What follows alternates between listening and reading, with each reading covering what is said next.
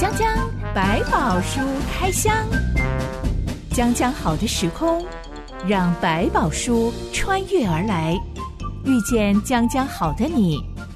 欢迎收听江江百宝书开箱。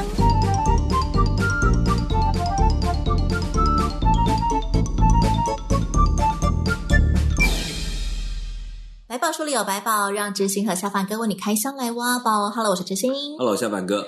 节目一开始要来聊聊惯老板这种人。嗯、所谓的惯老板，意思是被政府惯坏的资方的意思。社会上的组成大多数都是员工。嗯、网络上有员工们共同票选出的十大惯老板特征，嗯、看你有没有遇到这种惯老板呢？这些、嗯、我快速朗读一下。第一。下班后还猛传工作讯息。第二，为了讨好客户委屈员工。第三，工作量大到爆肝，不愿意多请人。第四，小气又低薪。第五，要求员工共体时间，但自己过得很优渥。第六，乱扣薪水。第七，无能又没担当，朝令夕改。第八，加班没薪水。第九，明明有赚到钱，但不愿意分红给员工，或者是给员工加薪。嗯，第十，试用期不给薪，说这是提供学习经验，无价。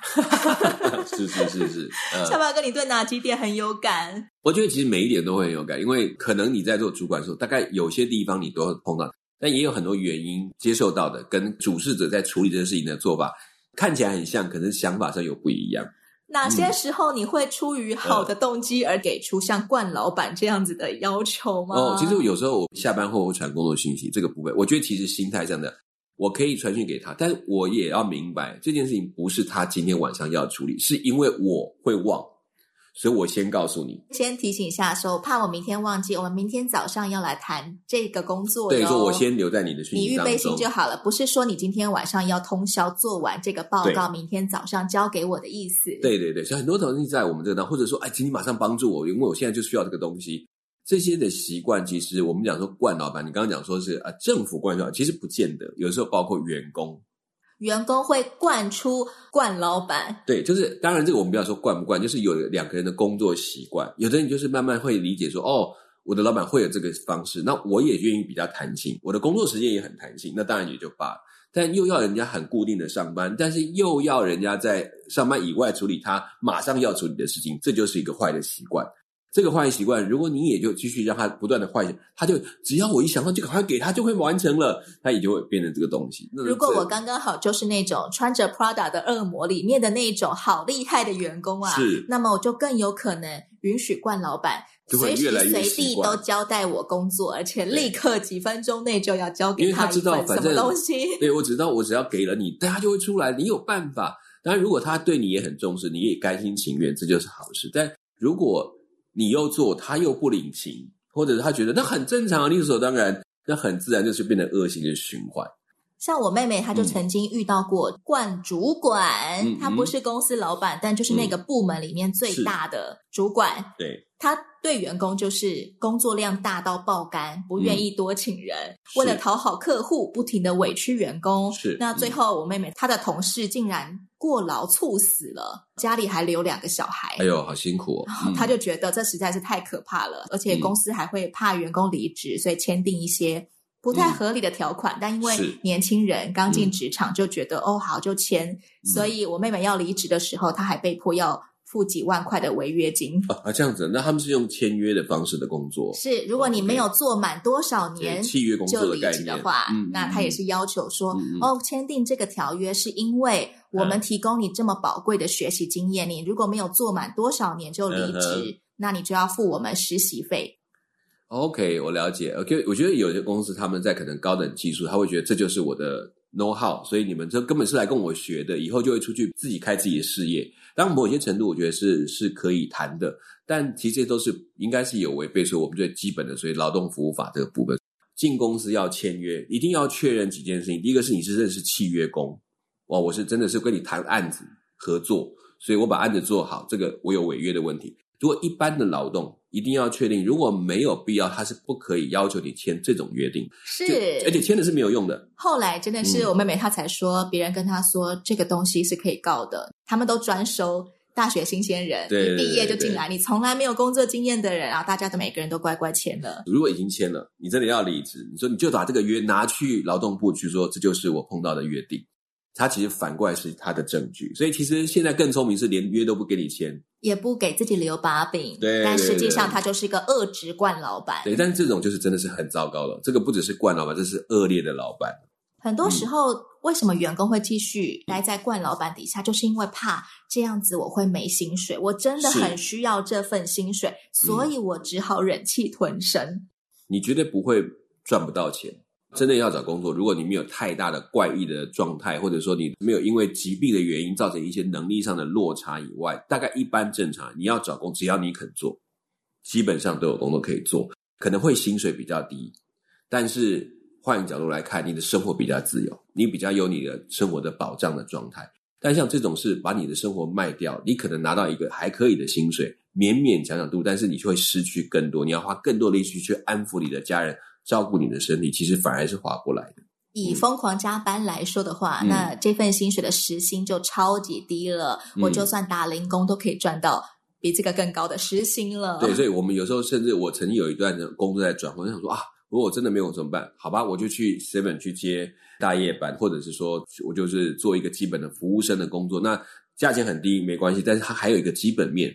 工作时间是固定的，我可以去把我其他要完成的事情完成，这甚至都考虑过。那这种东西就是心里明白，如果你把你的生活品质降到一个程度，它是可以维持。那当然还有些特殊状况，家里有特殊变故，政府有一些补助或者有一些社会救济的方式，你也不要客气的去运用，那个并不可耻，那其实就是一个过渡时期嘛。等你走过去了，你恢复正常，你就可以再找更好的工作，但不要因为这个工作就把。原本你现在可以顾到的全部给丢失掉了，那才是最可怕的事情。嗯，我也喜欢一句话说：工作不是人生的全部，而是你实现人生的其中一个步骤。没错，如果真的是你超级爱的，你要把自己投在，那我觉得我也为你开心，你就不会后悔，你也不会说啊，我身体搞坏，不会，我觉得值得。那当然，那就是你的选择。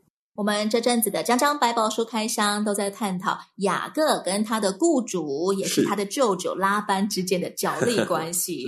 我觉得以拉班他竟然跟雅各谈了十四年免付薪水条约，嗯，也可以堪称是一种惯老板啊。但前提也是因为这是雅各他自己心甘情愿，他，他并没有被骗，他是真的愿意的。没错。一直到一种情势出现，雅各这个资深又优良的员工终于决定要离职了。嗯，嗯，到底什么样的事情才会刺激到雅各？嗯，这段故事记载在创世纪第三十一章。一段音乐之后，我们来开箱。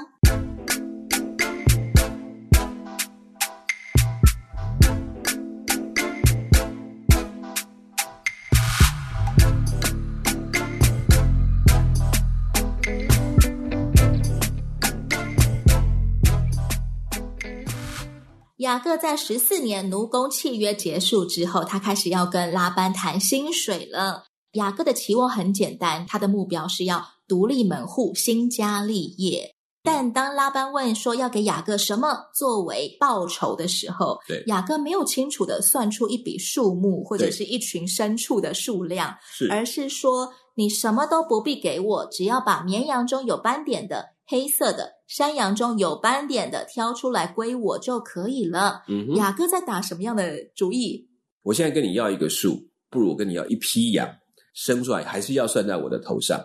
有斑点的绵羊跟山羊对当时候的市场来说价值比较低吗？嗯，为什么要斑点跟黑斑都给我？绵羊它的毛是很重要的一个用品，斑点的看起来就是差了一级。做衣服的时候需要避开，有点麻烦。对，或者是说你感觉上就不好，就没有那么好看。相对来讲，他等于说好，没关系，你不要的不好的你给我，我帮你养好的我就给你，就是相对的给拉班一个好条件。他纯白纯黑的，通通都给都给你。然后呢，而且这个东西花色的就给我，没错，不好卖的。这个就当做说好，在这个当中，我还是去帮你放羊，帮你养更多的羊，你可以有资产的增加，剩余的分红的给我。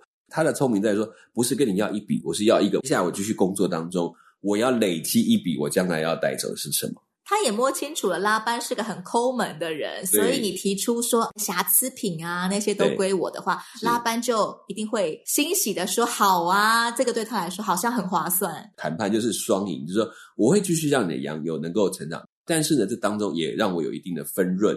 对大家来讲，我多给你没关系，但我一定也要多赚。所以刚好这个机会就达到两个都愿意的一个很好的条件，所以就继续的合作关系，已经慢慢不像过去是雇佣关系，这是一个合作。我投资，你要分润给我。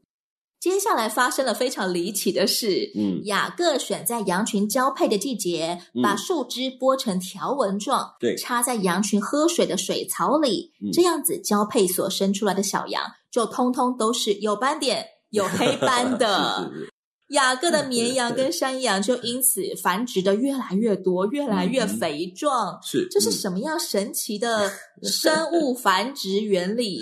对雅各来讲，当然他们没有什么基因工程的概念，但是对他们有那个时代的学问，或者当时的一种他们习惯认为的培育的方法。比如说，中国人比较知道叫以形补形，让羊看到什么就会生下什么。那个上面是有水分，他们会去咬那个树枝，他会吃这个东西，咬这个。里面就好像怀孕就会生出有斑点这这种的概念，就像我们吃脑补脑的这种概念，就是感觉好像完全不符合现代人的科学常识哎。我们不能这样讲，因为在那个时代就叫做显学，比如他们来讲，以后会还有什么什么这个解梦啊什么，都变成其实它是当时的显学正常的学问哦。在牧羊人之间的一个彼此的学问，可能有这么一件事情，他就用这个方法很老实的去做当时认为科学的方法来生出他们认为他要的羊。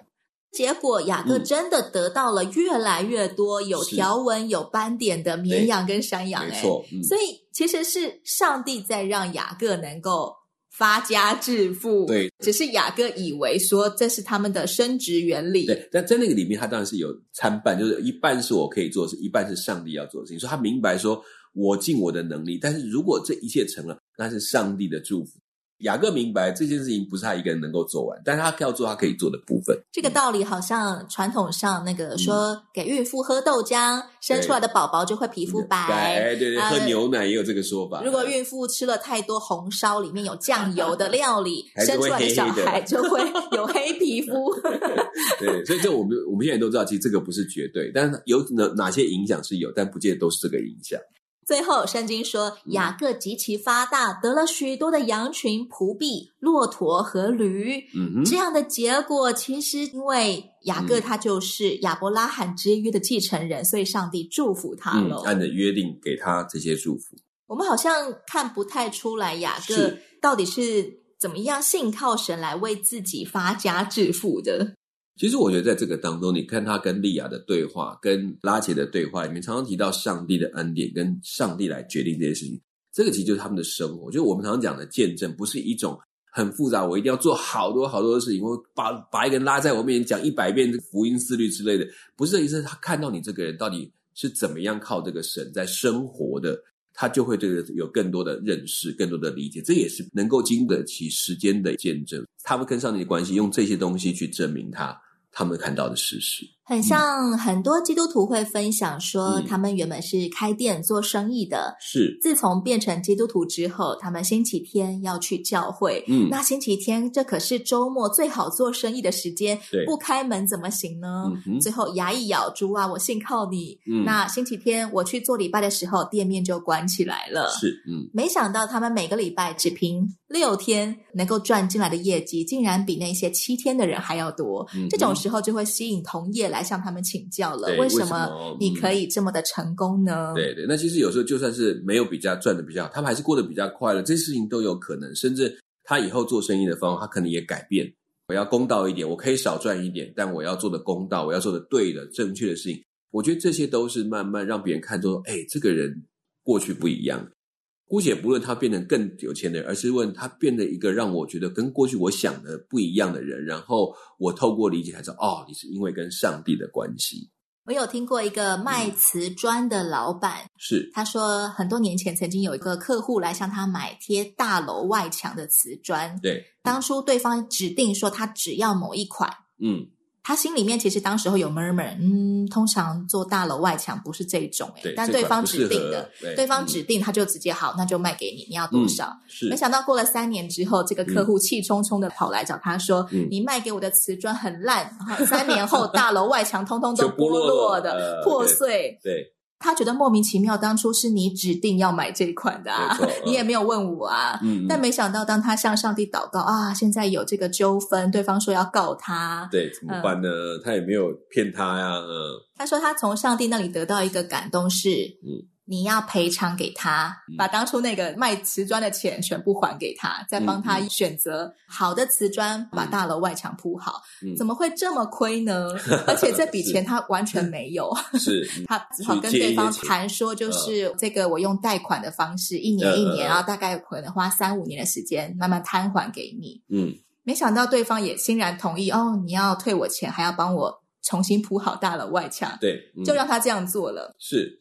后来没想到这件事情在他们的建筑业里面一传十，十传百。对，这个人的信誉不得了了。对，嗯、怎么会有人做这种亏钱的事呢？对，当初完全不是他的错啊！没想到他因此赚到了一大票的客户，一大堆人要跑来找他买瓷砖。对，因为相信他是很为自己负责的。我们跟他买瓷砖就不会遭遇像那个人。所遭遇的事情，就是一一翻两瞪眼，不管了你的事这样子。他会好好的告诉我，贴大楼外墙瓷砖应该要用哪一种比较合适，我就不会自己搞砸了。所以他也因此赚到很多客户。是，嗯，我觉得其实商业就是慢慢大家也都懂，真的做的好的商业，做的能够让人家佩服，其实要培养出信心来。这个诚信为什么他们讲很重要？因为对一个要活得长久的企业来讲，没有这两个字，他做不了太久。但是那种赚短线的，就我才不管，我现在把钱拿到手最重要，这就不一样。我觉得上帝在教我们做一个人生的长期的事业，而不是做一个短期的获利的过程而已。靠着神奇的条纹树枝繁殖法，嗯、雅各变得非常有钱。是圣经说极其发大。嗯哼，他拥有骆驼，拥有仆婢。不料这笔财富却让拉班跟拉班的儿子们开始仇视他耶，也开始有很多酸言酸语。这家伙一定有问题，把我们家钱骗走了。他们说 雅各的财富都是从拉班手上抢走的。对，好敢说啊！嗯，你赚了人家十四年奴工，然后你还敢说他抢走拉班的羊群？嗯、这是什么心态？好讨厌的人哦！可是你看到我们就是说，如果他们有留意到，他每次在交配季，他就做这件事情，把那个树枝挂在那个地方。结果又如同他真的期待的发生了。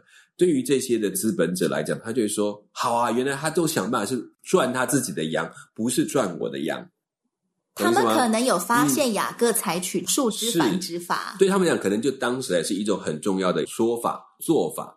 第一次就算了，好了，刚刚好。第二次也这样，第三次也这样，我说不对，一定就是这个方法生效，所以你根本就是故意的要把这些羊都变成你的羊，所以你就做这种方式，那你是偷我的羊，你是心怀不轨的员工，对，你没有让它正常的、自然的繁殖，然后那多的那个生下的给你，你没有拿少的，你是拿多的那个，那我就开始觉得不合理了。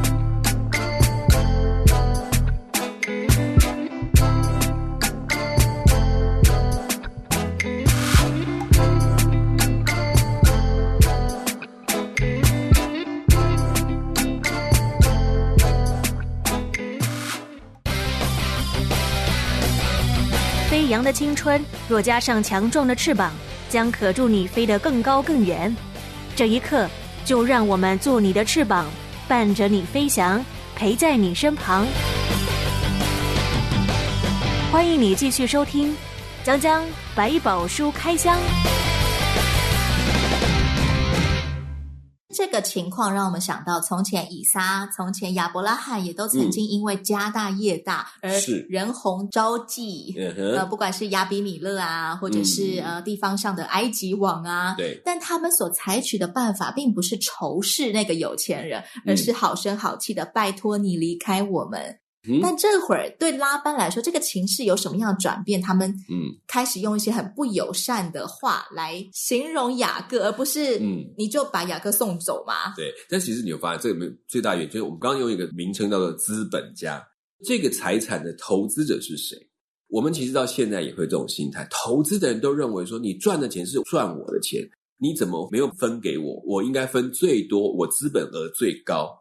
你赚到了，但是你没有分红回馈到母公司，或者其实我也有赚，我觉得我没有赚的更多，你就是把我的利润偷走了。我帮忙管理的资产，我发现我们赚了很多，今年的获利百分之两百。好，那按照正常来讲，资本额应该给多少给他们？可是我觉得这段时间员工太辛苦了，所以我做法是这样：我仍然按照原来应该分红给你们的一百给你们，剩下的一百，因为是大家所有人努力出来，所以我们决定奖励所有的员工，分红给所有员工该拿去。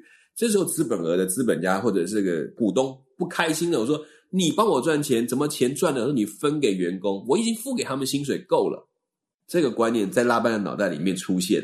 我已经给你够多了，你还让它变得更多，都是你的，而不是我的。这个就是你是在偷窃我的财产，应该增长都算我的，怎么都变成你的了？这对老板来说，真的就是一个地雷耶。他其实不见得没有赚哦，他也不是羊就变少了，只是相对来讲，似乎雅各的增加的速度比他想象的更快，他就觉得不对了，那就表示你是额外的把应该我的变成你的，所以你用了各种心计把钱赚到自己的口袋，而没有赚到我老板的口袋，所以。你在骗我，你把该我的抢走了，这种心态就出现了。就是因为这种情势，逼得雅各这个资深优良员工，终于觉得他要自立门户了。是，我不要再跟你扯来问下去了。他对两个妻子说：“我看你们父亲的气色像我不如从前了，对，但我父亲的上帝向来与我同在。嗯”你们也知道，我尽了我的力量服侍你们的父亲。嗯、你们的父亲欺哄我，十次改了我的工价。然而上帝不容他害我。这会儿我们才发现，原来雅各好不容易可以领工资之后，拉班还十次改了他的工资条款。嗯、是拉班是一直像个惯老板一样，很小气，克扣他的薪水。是功高震主的概念，就觉得说这个家伙好像已经越来越跳级了。不在我的掌控之下的范围，越来越不是唯我的命是从了，我就会开始怀疑说，这个人是不是有问题了？这个都是我们常碰到问题，越到核心似乎就变得本来很好的合作伙伴，突然变成是一个互相要防止对方猜忌的一个机会。真的是钱一多，感情就不好哎。嗯，其实也是因为我觉得在过程当中，在这个里面，我们因为把钱看得比很多事都还重，就会就会把这个。变成一个非常危险的东西。当然，我们要考量这个利益是不是分配公平，那其实是可以谈的，是可以摊开来看的。在商业职场上面，嗯、大家其实都是向前看，嗯，所以关系常常被排在后面。对人不友善啊，或者是要采取一些惯老板手段去压 榨你的加班时间，压榨你的薪水，很有可能就是因为以钱为呃主导为目标而变成的一个形式。嗯、对，倒不是说呃钱比关系重要，但对他们来讲，证明这个关系里面很重要的一个条件叫做钱。这个金钱上的有没有为我多着想，这件事情就变成我跟你关系的一个保证或信赖的一个根基点。雅各这个时候也终于向两个妻子揭开他极其发大的秘诀。嗯，他说有一次在羊群交配的季节，我做了一个梦，梦中我看见在交配的公山羊都是有斑、有纹、有点的。对，上帝的使者在梦中说：“雅各啊！”我回答：“我在这里。”他说：“你看，所有在交配的公山羊都是有斑、有纹、有点的。我使这事发生，因为拉班向你所做的，我都看见了。”我是在伯特利向你显现的上帝，你在那里立了一块石头做纪念碑，在那上面浇了橄榄油，并且在那里向我许愿。现在你要准备回到你出生之地去。嗯、没错，原来雅各神奇的条纹树枝繁殖法其实无关生物科技，嗯，只是因为上帝想要补偿雅各他多年来都被拉班欺负，所以是当羊群交配的时候，其实关键为什么他可以得到一大堆有条纹、有斑点的羊，是因为。刚好交配的公羊都是有、斑有点的，那个可能是显性基因，所以呢，基因学上面的一个正常状态，嗯、所有的小羊都遗传他爸身上都有条纹有斑的，没错，呃呵。而上帝也刚好在这个时刻，当雅各开始觉得有种危机感的时候，嗯、老板员工都对他不好的时候，嗯、告诉雅各说：“你要回到你祖你父之地。”到你亲族那里去，我必与你同在。是不是因为这些酸言酸语，如果再进展下去，嗯，可能真的会危及雅各一家人的性命？所以，上帝也要帮助雅各可以脱离这个处境。觉得其实，在这个里面，你也会看到，就包括对他们对他的欺负，然后上帝的帮助，然后你看到几个生育的关键，就会发现，不管是人的生育、牲畜的生育这件事情，生命的给予，都是上帝负责的事情。所以，他们越来越明白这个事情。那此外呢？雅各他到底有没有想要回去他的本家？对他来讲，这里面已经开始慢慢得到上帝的祝福，但这是不够的。上帝的祝福要完整的呈现，上帝也按着他的应许要实现这件事情。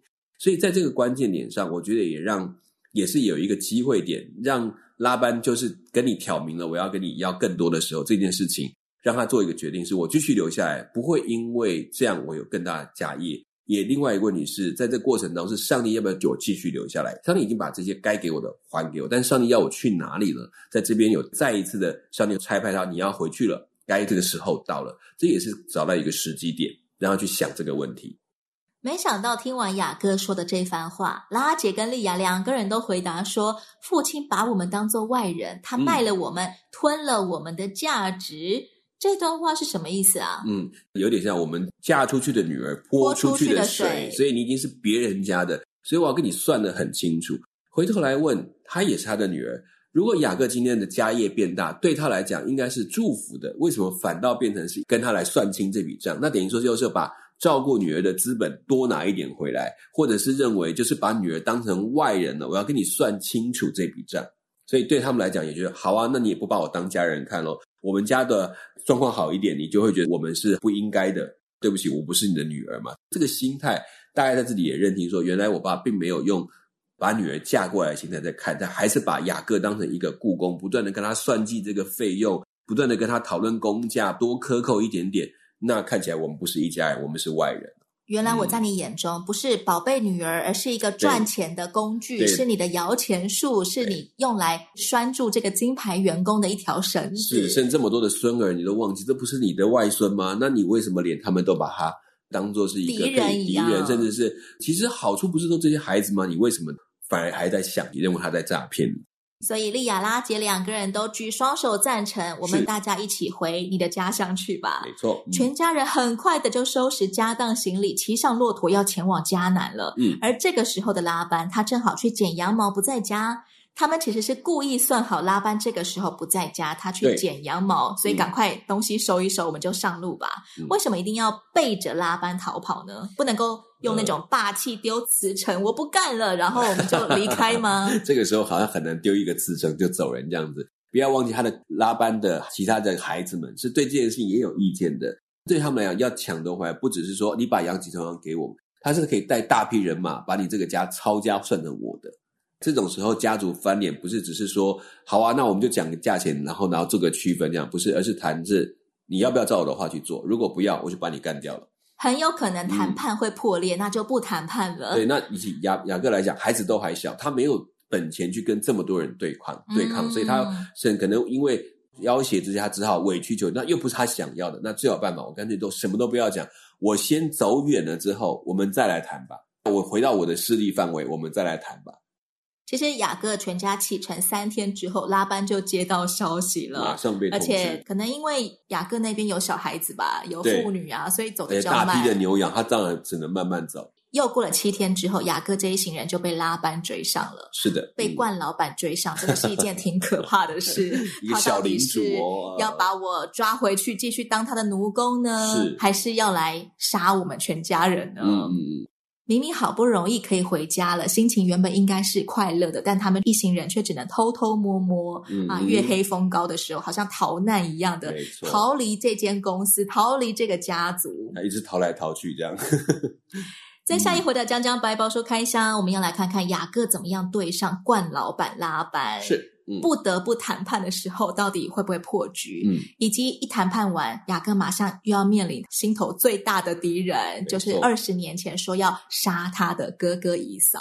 哇、这两个人的谈判真的都很不容易。没错，我是哲心，我是小万哥，我们下一回《江江百宝书开箱》再会喽。OK，拜拜，拜拜。